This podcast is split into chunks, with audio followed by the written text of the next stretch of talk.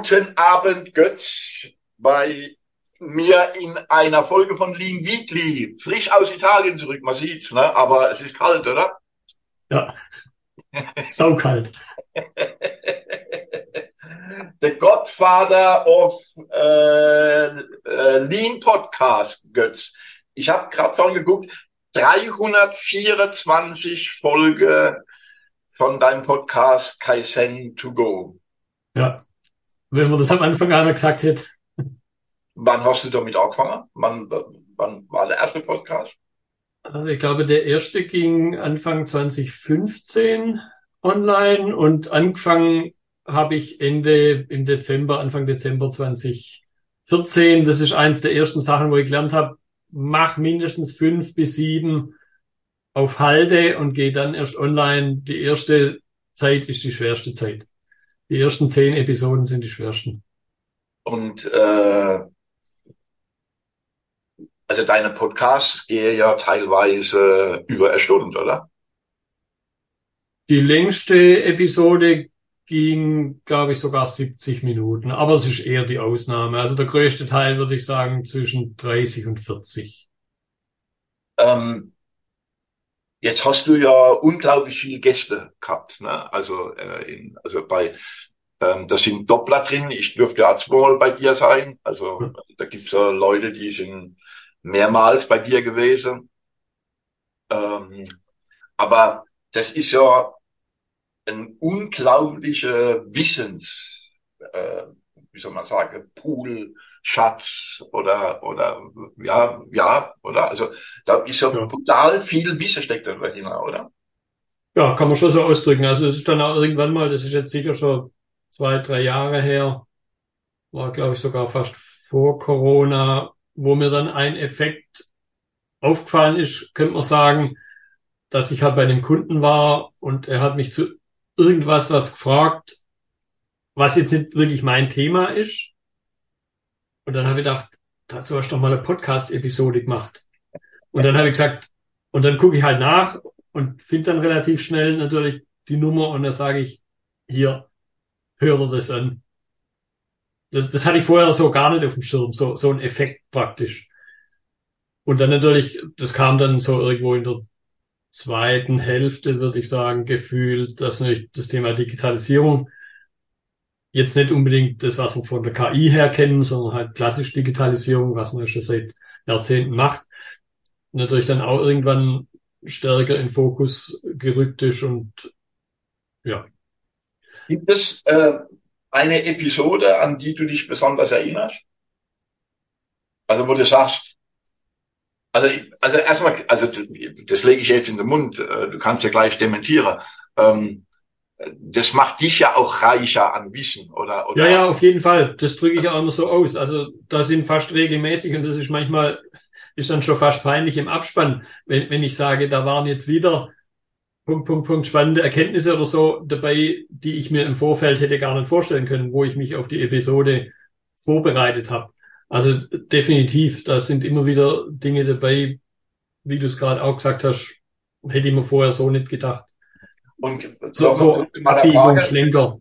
Mhm, äh, gibt es so, ich weiß nicht, diese eine wird es nicht geben, aber gibt nee. so die eine oder andere Folge, wo du sagst, die ist mir besonders in Erinnerung. Ich meine, außer die, wo die mit mir gemacht hat, ist klar, aber ähm, kriegt man das bei so viel Episoden, nochmal 324, ähm, äh, äh, bei mir aufgezeichnet sind schon 329, aber bis zum Jahresende bin ich durch. Ja, äh, aber online sind 324. Ja, ja, klar, klar. Nee, es ist gerade, es ist eigentlich sogar mittlerweile wirklich eher umgekehrt. Ich hatte jetzt vor kurzem hat mich jemand angesprochen, äh, Torsten Speil, und, und hat mich gefragt, ob ich irgendwas kenne zu Lean im Vertrieb und im Vertrieb und Marketing. Und dann habe ich gesagt, ja, ich habe da jetzt gerade selber ein Hörbuch mir dazu angehört, Lean Marketing kann ich nicht empfehlen. Und dann dachte ich, ah, so ganz im weitesten Sinne hast du zum einen oder anderen Vertriebs Marketing-Prozess-Thema auch eine Podcast-Episode gemacht. Und dann habe ich gedacht, jetzt guckst mal nach, welche das sind. Und dann ist eine Liste gewesen, die waren länger, wie ich erwartet habe.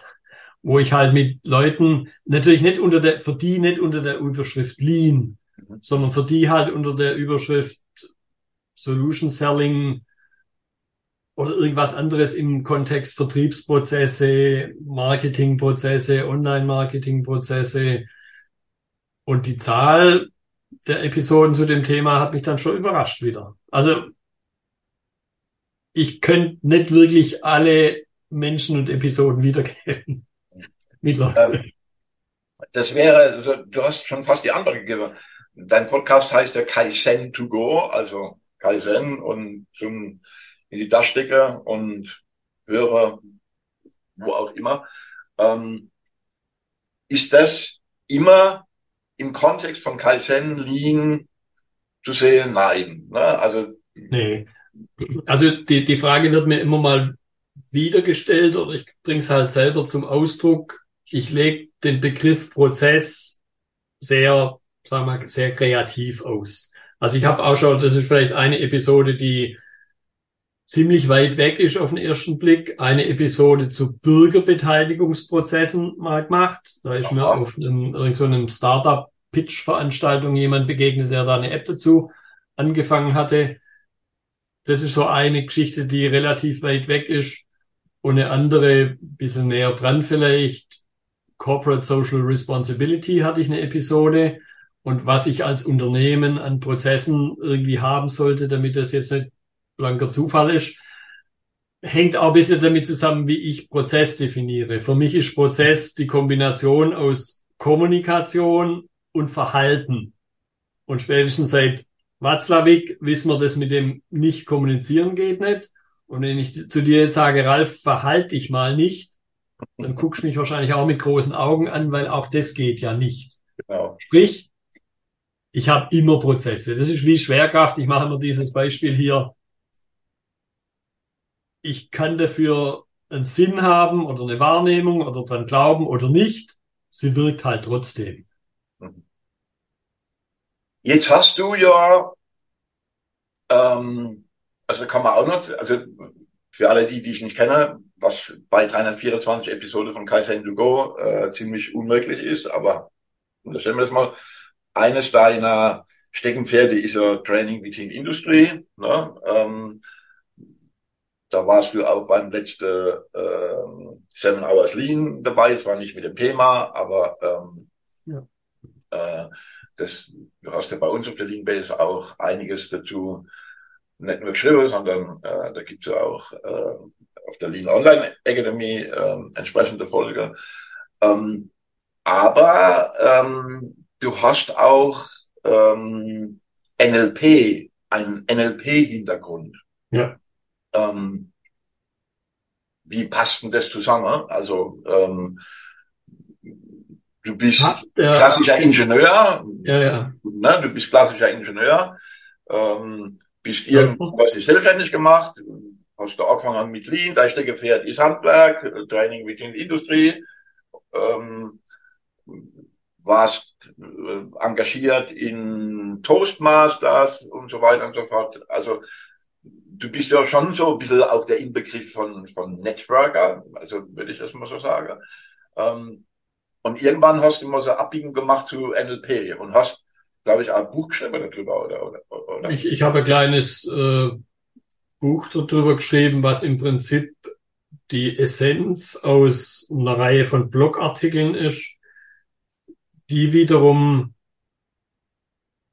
sind im Nachgang entstanden zu meiner NLP-Ausbildung, die aber einen anderen, die hat keinen, ursprünglich keinen Lean-Bezug, sondern die kommt aus meinem zweiten, aus meiner zweiten Historie raus, Projektleitung, Entwicklungsprojektleitung, habe ich jahrelang gemacht.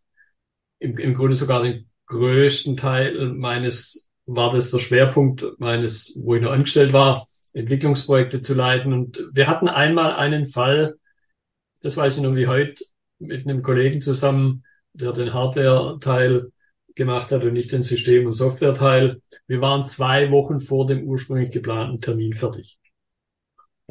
Das ist jetzt eine Sache, das äh, hast du im Projektmanagement, im Entwicklungsprojektmanagement nicht jeden Tag. Manche schaffen es nie. Und damals habe ich überlegt, woran lag denn das?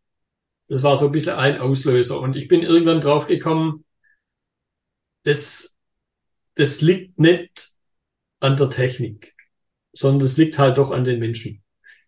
Und ich bin dann auch irgendwann mal während der Zeit, habe ich festgestellt, tritt halt mit jüngeren Menschen in Kontakt, die direkt von der Hochschule kommen. Die haben da Sachen gehört, in Anführungszeichen, Vorlesungen drüber, wofür ich den Begriff ke kenne, kannte, aber damit nie was zu tun hatte. Und dann habe ich mir irgendwie so gesagt, hm, dieser Zug, dieser technische Zug, der ist verdammt schnell unterwegs und da mithalten zu können, wird immer schwieriger. Was aber immer leichter wird mit ausfallenden Haaren, mit grau werdenden Haaren, das ist der Umgang mit den Menschen. Und das war in diesem, in dieser Situation eben auch so. Warum sind wir da schneller fertig geworden? Weil es einfach auf der menschlichen Ebene anders besser funktioniert hat. Aus verschiedenen Gründen nehme ich definitiv nicht für mich in Anspruch, aber hat halt einfach besser funktioniert. Und diese Kombination aus diesen zwei Aspekten hat mich dazu bewogen zu sagen, okay, jetzt möchte ich nicht bloß Technik verstehen, sondern auch verstehen, wie funktioniert ein Teil des Systems hier zwischen den Ohren. Also sprich das, was man Hirn nennt, äh, ist auch im Grunde ein System. Ich habe da kein mechanistisches Weltbild, wie, wie vielleicht manche haben.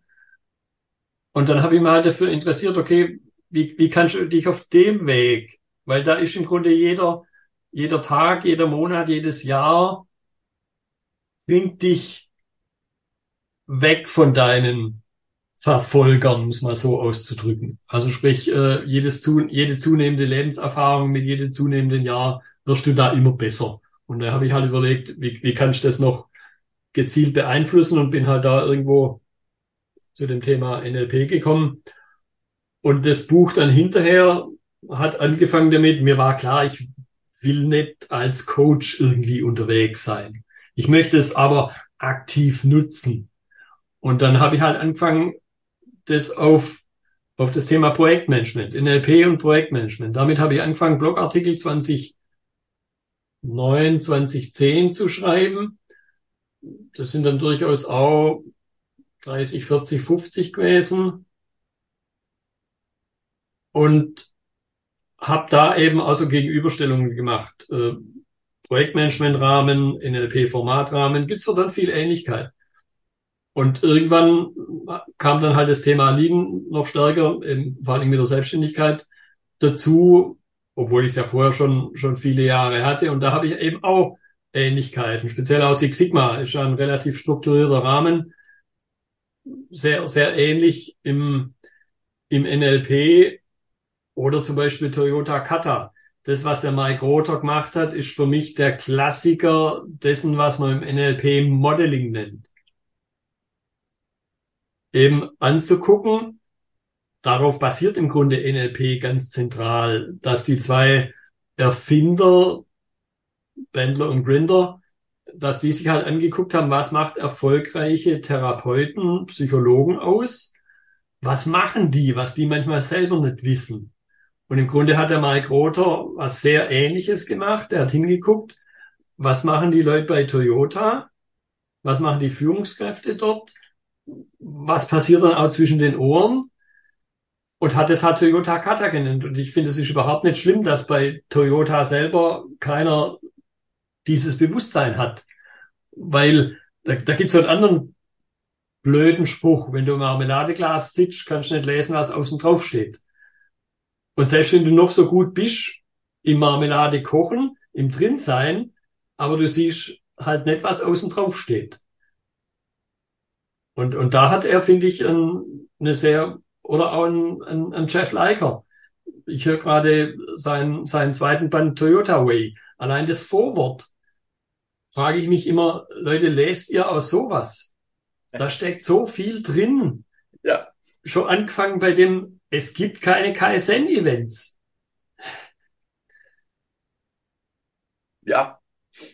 Ja. Weißt du, ich keine Haare mehr habe. Ja, ja, ja. Also ähm, mir persönlich, ohne dass ich mich jetzt im NLP auskenne, ähm, äh, wenn das jetzt ein bisschen arg weit herkommt, aber ich verstehe, was du meinst, was der Mike äh, gemeint hat. Also es geht halt darum, wie Menschen miteinander, sage ich mal, interagieren.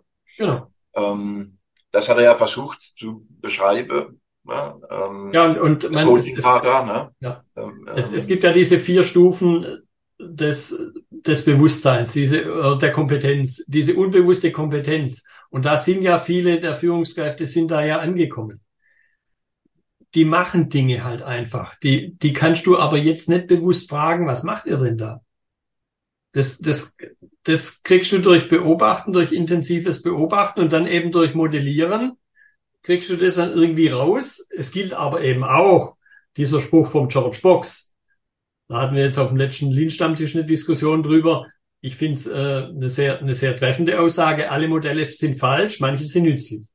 Er hat es natürlich aus einem sehr statistischen Kontext formuliert, aber ich finde, das passt auch auf alle anderen.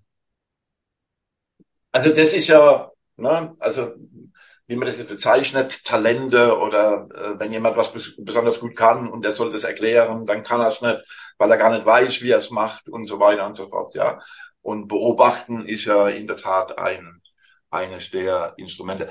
NLP ist aber im Moment, also seit vielen Jahren hört man nichts mehr. Ne? Also es ist ja mal irgendwann durch die Decke gegangen ne? und hat natürlich dann auch ähm, den Ruf bekommen, äh, dass es Menschen eingesetzt haben, um manipulativ unterwegs zu sein. Ne? Ähm, so, aber es scheint keine große Rolle zu spielen mehr, oder? Also in meiner. Lass mich es mal so ausdrücken. Die, ich vermute mal, also das ist reine Theorie, spontane entwickelte Theorie jetzt gerade. Ich vermute einfach, dass die, die aufmerksamkeitsanziehenden Dinge da draußen, die anderen, von KI bis New Work über, um irgendwas zu nennen, die ist halt mittlerweile einfach so viel gewachsen, mhm. dass halt eine Sache, die auf einem wie auch immer gelagerten, ich würde schon sagen, gesunden Niveau, aber nicht weiter ansteigt, die nimmt halt in der Bedeutung relativ ab. Wenn da draußen viele andere Dinge, jeden Tag wird irgendeine andere Sau durchs Dorf getrieben, in was für einem Kontext auch immer, dann nimmst du von außen natürlich immer sowas natürlich immer weniger wahr. Einfach, weil, weil du, du hast halt nur eine bestimmte Aufnahmefähigkeit selber. Das ist auch so ein NLP-Thema. Und, und wenn, wenn die Masse insgesamt ansteigt, dann ist diese eine Sache wird relativ immer weniger. Die weichen Themen sind aber schon ähm, die Themen, die ich sag schon. die Welt bewegt. Genau. ähm, ich sag schon. Interessanterweise, wir merken das ja auch bei, bei uns auf der Liebes, ähm, sei es jetzt irgendwelche Downloads, sei es irgendwelche Veranstaltungen, sei es irgendwelche Artikel. Äh, immer wenn es äh, um, ich will das jetzt mal bewusst weich nennen, soll überhaupt gar nicht negativ sein, dann mhm. merke mir, dass die Zugriffsrate groß sind, dass die Downloads hoch sind, ähm, ähm, äh, ähm,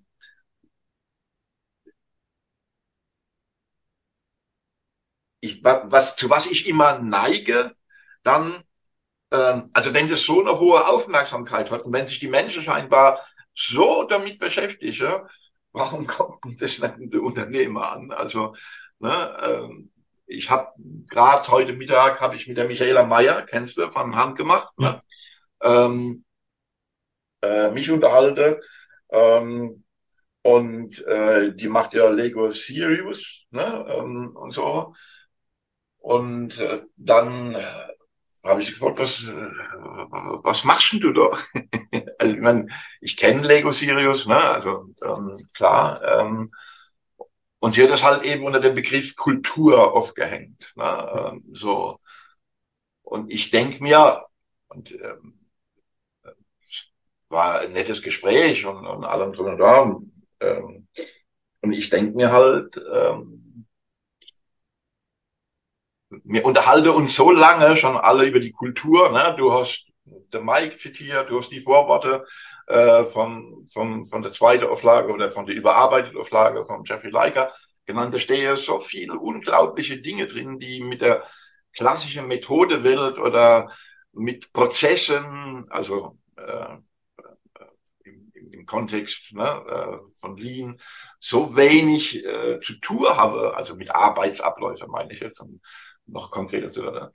Und trotzdem habe ich das Gefühl, kommt es nicht in den Unternehmen an. Ja, ich habe da, ich nehme es nicht notwendigerweise für mich in Anspruch, aber irgendwann mal so eine gewisse Theorie entwickelt. Ich sehe halt eine technische Welt und eben, nennen wir es mal eine menschliche Welt, die, diese weichen Faktoren. Mhm. So, in meinem, das mag jetzt überheblich vielleicht klingen, Ingenieursdenken gibt's kein technisches Versagen. Sondern wenn du, wenn du ehrlich zu dir selber und zu den Beteiligten und zur Technik bist und lang genug nachbohrst, dann wirst du immer bei dem Faktor Mensch hängen bleiben. Warum wird aber mit dem Nachbohren aufgehört? Weil die Technik, und speziell wenn es eben an die eigene Nase geht, die Technik, die wehrt sich halt nicht. Das heißt, im Zweifelsfall ist es sehr, sehr leicht, irgendeinen einen Missstand, was auch immer es sein mag, auf eine Technik abzuschieben. Die wehrt sich nicht, die, die gibt keine Widerworte, die musst du nicht überzeugen, sonst irgendwas, die hockt halt da neutral in der Ecke und die schmollt ja nicht mal. So, deshalb ist halt, glaube ich, viel, viel leichter, dieses technische Versagen, auf welcher Ebene auch immer, als, als Grund und dann da aufzuhören. Ich, ich nehme immer im Grunde schon seit Jahren dieses ziemlich traurige Beispiel. Es ist, ich glaube, 2009 war es, 2009, wo dieser Airbus, dieser Air France, ich glaube, es war ein Airbus, ist aber egal, über den Südatlantik äh, halt in den Bach gefallen ist. Mhm. Man hat ja dann Jahre später, wenn ich es richtig im Kopf habe, rausgefunden, dass halt irgendwas äh, mit Geschwindigkeit nicht gestimmt hat. Aber Fakt war letzten Endes, dass die zwei Jungs da vorne, wenn ich es richtig weiß, ihren Flugkapitän, der halt gerade im Bett lag, nicht rechtzeitig geholt haben, weil sie dachten, sie kriegen selber in den Griff, wo sie es, wo sie dann gemerkt haben, dass es nimmer geht und sie ihn geholt haben, war es aber halt schon zu spät. Jetzt könnte man natürlich immer noch sagen, okay, es war halt Technik. Es war halt irgend, so, so ist jetzt laienhaft ein bisschen meine Interpretation, vielleicht, ist jetzt Hypothese, hat halt irgendwann einer gesagt, jetzt äh, die FMEA und was da alles schiefgehen kann, wenn der Staudruckmesser sonst irgendwas macht und das und das und das jetzt, Leute, kommt mal auf, kommen auf den Punkt, jetzt ist Schluss, genug Geld ausgegeben, jetzt muss das Ding vom Hof. Sprichwörtlich ausgedrückt. Also hat halt doch wieder irgendwo der Faktor Mensch mhm. ganz, ganz, ganz weit und ganz, ganz indirekt zurück den Ausschlag gegeben. Weil den Startdruckmesser, den Geschwindigkeitsmesser und was damit zu tun hat, das haben wir verbockt. Das ist keine Technik gewesen. Das ist ein gutes Stichwort gewesen, wenn auch traurig ist. Ähm, du bist ja nicht nur Podcaster, Networker und äh, was weiß ich alles, sondern du bist vor allen Dingen Programmmacher vom Lean Around the Clock. Mit der Karin Eilers, mit dem Jan Fischbach zusammen und mit dem Alexander Ruderich diesmal oder dieses Jahr zum ersten Mal, für nächstes Jahr zum ersten Mal dabei. Ähm, und ähm, jetzt könntest du mal erzählen, äh, äh, sozusagen aus dem Lean-Bereich, wer da alles dabei ist. Ähm, das kann man ja sehen. Ähm, das Stichwort war aber, dass die Keynote, wie man heutzutage sagt, also der erste Vortrag, ähm, ein ehemaliger Pilot ist, der bei der Lufthansa über 20 geflogen ist und ein Mediziner. Ein Mediziner, genau. Die, die zusammen auf der Bühne sind, Mediziner, Pilot, ähm, die zusammen auf der Bühne sind und die Keynote halten.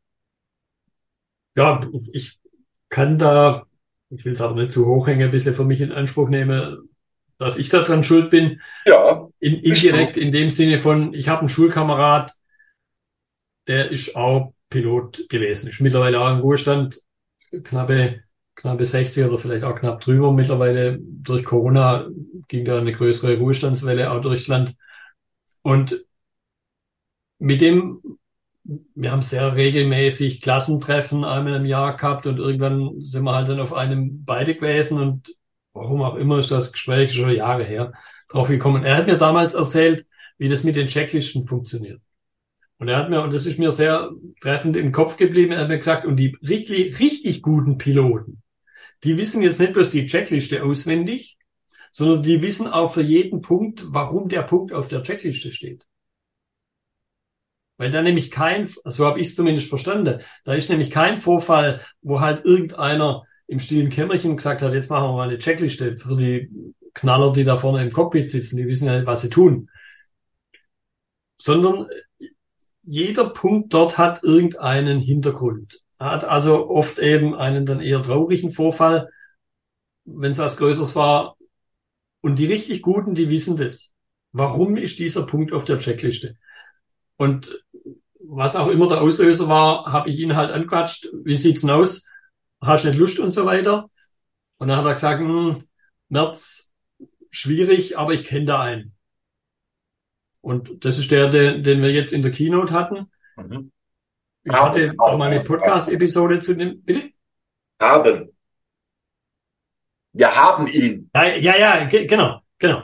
Und dann hatte ich auch mal eine, eine Podcast-Episode mit einem anderen Piloten, deshalb habe ich so ein bisschen Gefühl dafür, was da abgeht mit den Checklisten. Kleine Episode noch am Rande. Ich bin mal bei einem Alleinflieger, so Cessna Mini Ding, äh, nebendran gesessen. Meine Mädels hinter mir.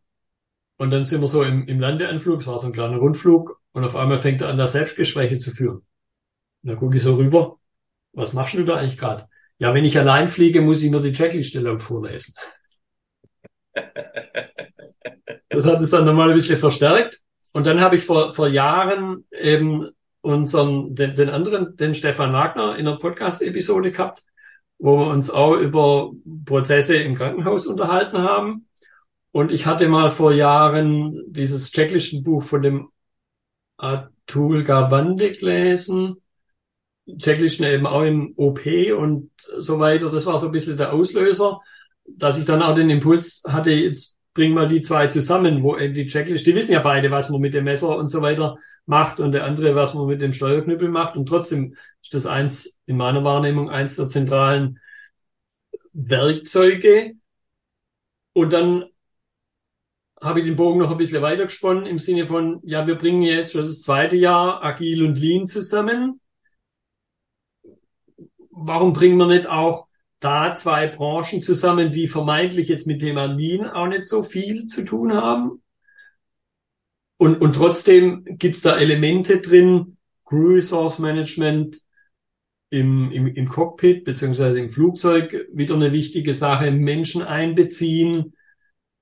Und im, im Grunde genau das Gleiche. Ich krieg's über meine Tochter ein bisschen indirekt mit, was in Krankenhäusern dann manchmal eher schief läuft. Ich ziehe da immer ganz gern den Jörg Gottschalk. Du kennst ihn auch, der bei mir auch gesagt hat im Podcast, Krankenhaus ist gesteuerter Zufall. Also da steckt noch viel Potenzial drin. Und das war so ein bisschen der Auslöser zu sagen, hey, das ist aus ganz vielen Blickwinkeln, wäre das eine coole Sache, wenn die zwei zusammen diese Keynote halten. Okay, sind mal gespannt. Ich auch. also wir haben ja 700 Meter vom Veranstaltungsort ist ein Flughafen, also von daher das Klinikum in Mannheim ist auch nicht weit weg, also von daher. Ja, und wenn, wenn gibt's noch, ähm, äh, ich erinnere mich an Mike Neumann von, äh, von Liebherr, genau. Ja, ne? Bist da?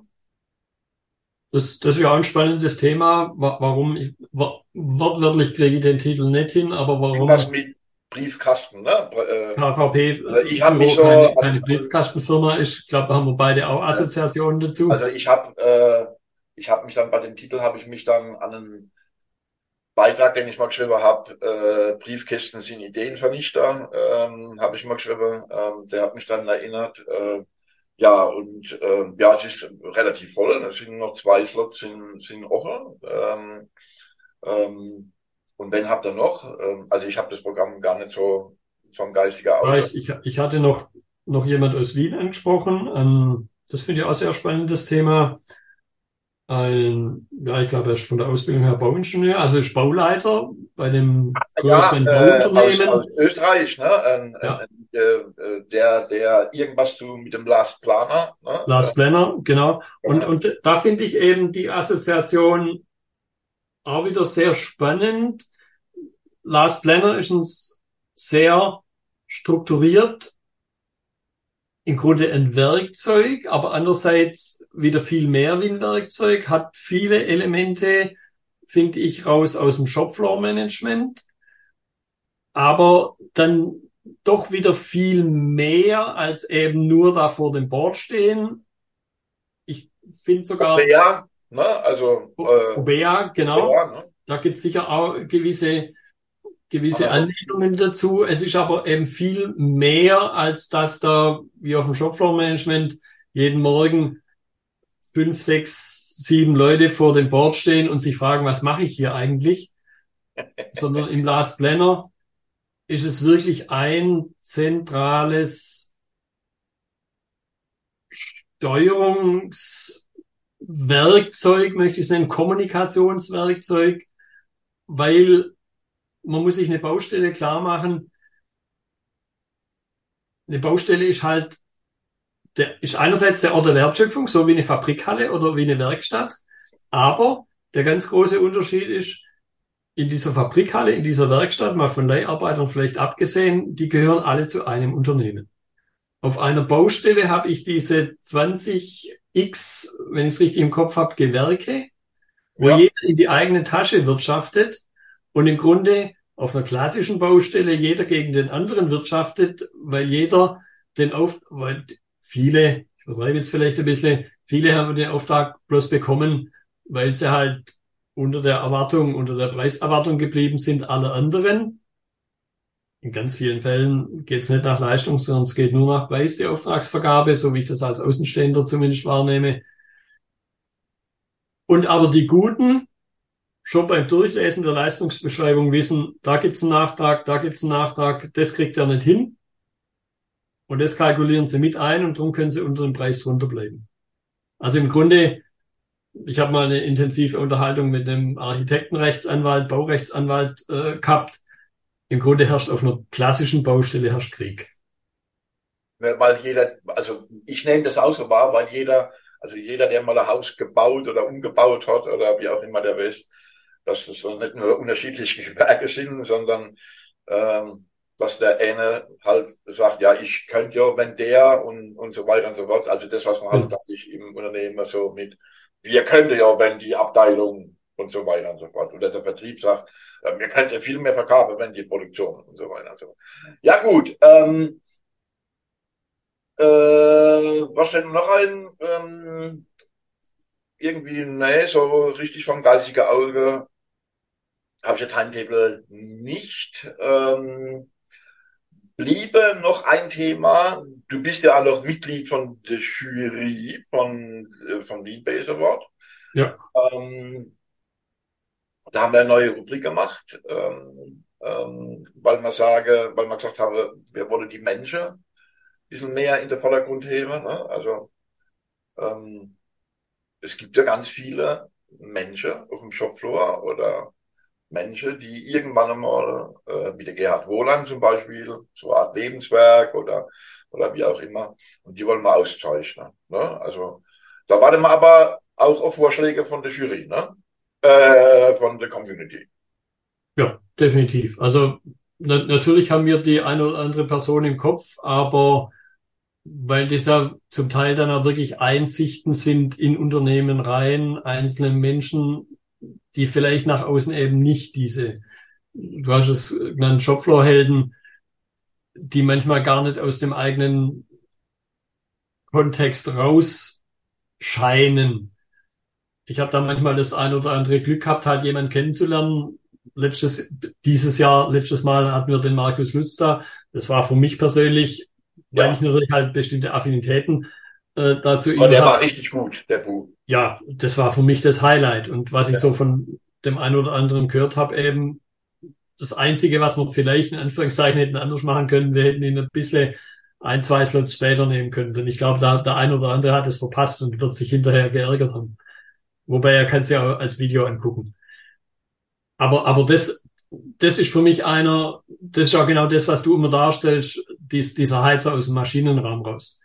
Den, den hatte ich in einem Training und dann, ich erzähle die Geschichte immer wieder, weil das ist, das ist mein persönliches Highlight. Und wenn, wenn du Podcast-Episode sagst, da fällt mir die mit ihm ein. Äh, das war, das war am Anfang von, nee, da war's, Corona war da noch kein Thema.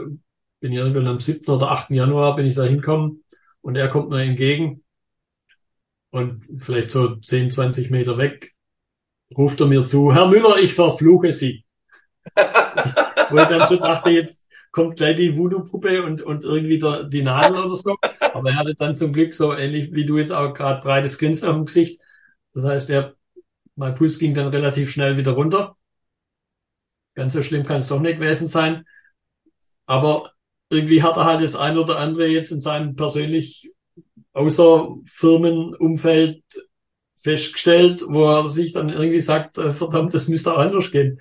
Äh, namentlich zum Beispiel Buffets, das ist so auch mein persönlich, eins meiner persönlichen Lieblingsthemen. Äh, da möchte ich gerne mal einen verwischen, der, der Buffetplanung macht.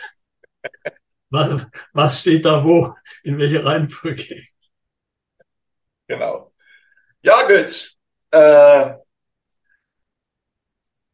wir kommen zum Ende. Äh, wir babbeln jetzt schon wieder. Äh, dreiviertel Stunde, das geht ja ratzfatz. Ne? Ja. Ähm, äh, die 17. Folge war das mit dir, Götz. Die erscheint am Anfang November.